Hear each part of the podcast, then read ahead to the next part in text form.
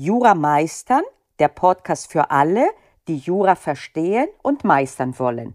Heute, welches Lehrbuch nutzen zur Klausurvorbereitung?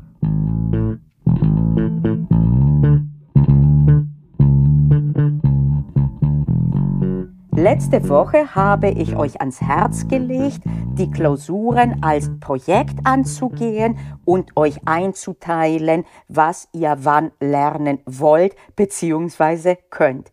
Und heute möchte ich auf die Frage eingehen, welches Lehrbuch bzw. wie viele Lehrbücher.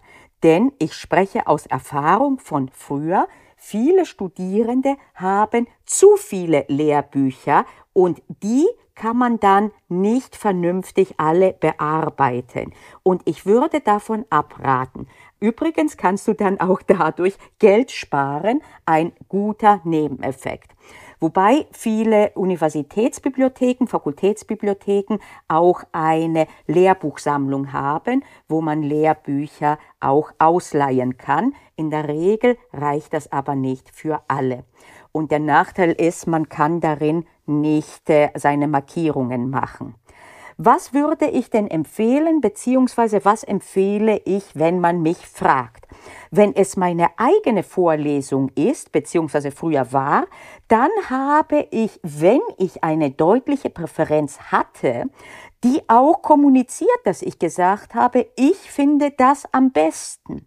Und wenn deine Dozentinnen auch sowas wärmstens empfohlen haben, dann bist du grundsätzlich gut beraten, dir das anzuschauen.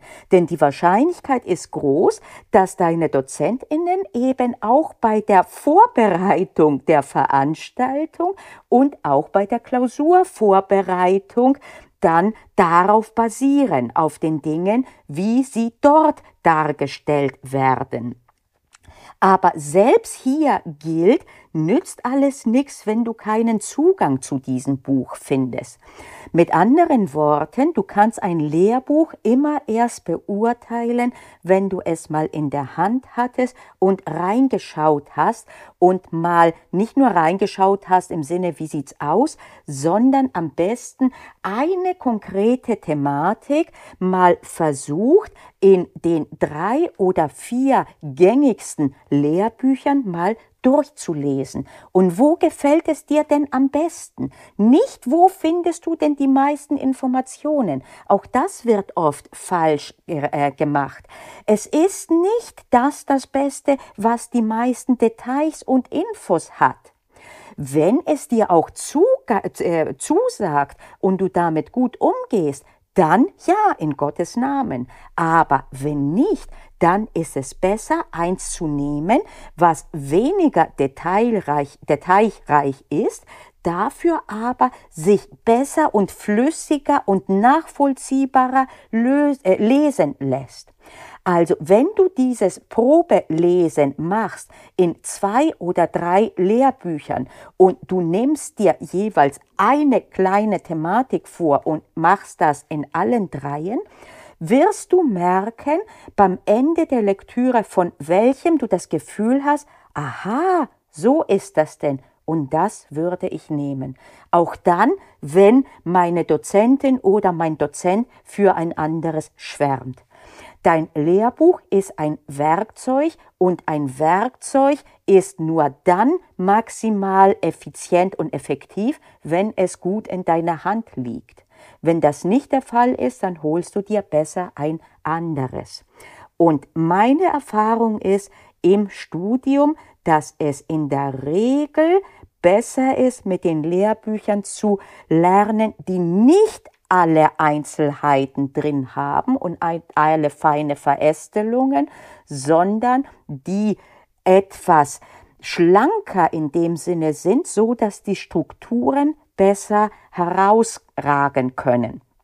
Und das gilt bis hin zum Examen.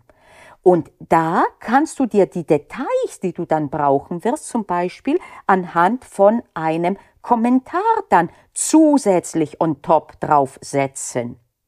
Ich habe zu Hause zum Beispiel den Jauernich Kurzkommentar zu Beginn und das ist immer für mich eine sehr gute Anlaufstelle und wenn mir das nicht reicht, dann gehe ich halt noch einmal zu Beck Online zum Beispiel rein und schaue, schaue mir im Zivilrecht, im Münchner Kommentar oder im Beck Online Kommentar etwas an. Wenn ich richtig vertiefen will, auch im Beck Online Großkommentar oder im Staudinger. Und das kannst du ja alles über deine Universitätskennung, über das Uninetz kostenfrei auf das zugreifen und das ist dann ein gutes Zusammenspiel. Aus meiner Sicht braucht man das nicht alles im Lehrbuch drin, sondern ich würde immer bevorziehen, dass das Lehrbuch für das Grundverständnis und die Strukturen da ist und dann diese, was ich immer Ehrenrunden nenne in meinen Kursen, wo man zurückgeht und verfeinert und Details on top drauf setzt und verästelt, das kann man durchaus auch anhand eines Kommentars oder auch später eines zweiten Lehrbuchs, das dann eben ähm, sehr viel mehr in die Tiefe und in die Details geht. Aber für die meisten Leistungsklausuren ist es und auch fürs Examen ist auf jeden Fall gut anzufangen mit einem und nur einem Lehrbuch. Und irgendwann, wenn du nicht sicher bist, nimm eins von beiden und leg dich darauf fest. Punkt. Das ist mittlerweile gibt es so viele Dinge, dass man irgendwann so eine FOMO kriegt, so eine Fear of Missing Out ach, nicht, dass im anderen Lehrbuch jetzt aber das eine entscheidende Detail drinsteht. Nein, das wird nie Wabonk sein für deine Klausur. Das kann ich dir garantieren. Sowieso. Kannst du alle Details dir merken, die im Lehrbuch drinstehen? Ganz sicherlich nicht. Hast du verstanden, worum es geht? Dann kannst du in der Klausur auch ein Detail, das du in dem Sinne nicht kanntest, reproduzieren, dass du etwas Vernünftiges dann selber ermittelst. Und deswegen, also Reihenfolge, hör gut hin, wenn deine DozentInnen ein präferiertes Lehrbuch haben, erst recht, wenn sie selber eins geschrieben haben zu diesem Fach.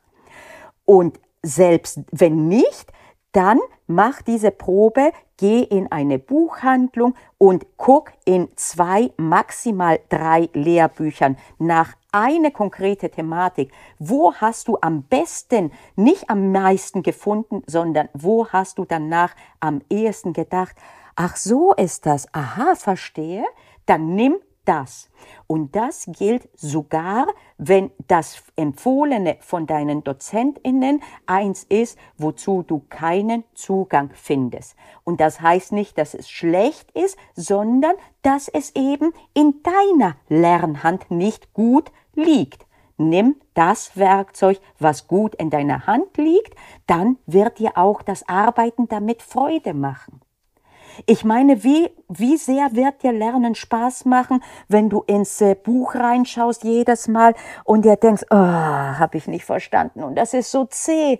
Manchmal bei mir sogar, wenn mir nicht gefällt, zum Beispiel, ich arbeite nicht gern mit dem Grüneberg, ehemaligen Paarland, weil die Schrift so klein ist und durchschimmert das dahinter, dass es mir nicht angenehm ist. Und deswegen nach Möglichkeit mache ich eher einen Münchner Kommentar auf.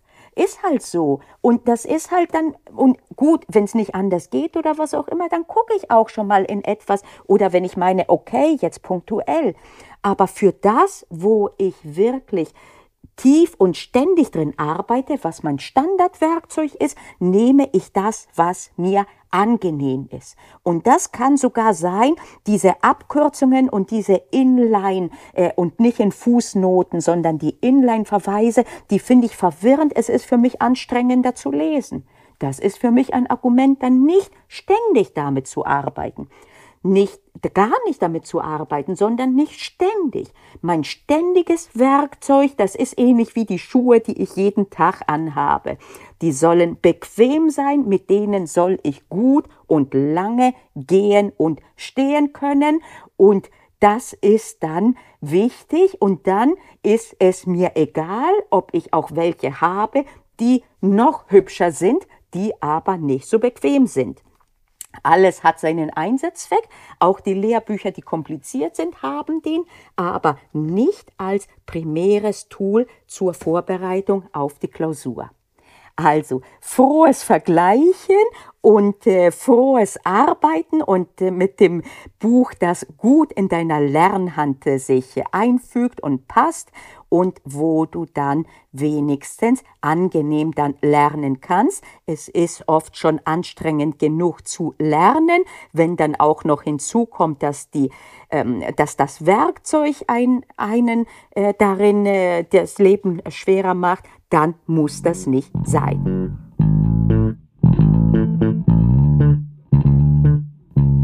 Ich bin Panayota Lakis und das war Jura Meistern, der Podcast für alle, die Jura verstehen und meistern wollen.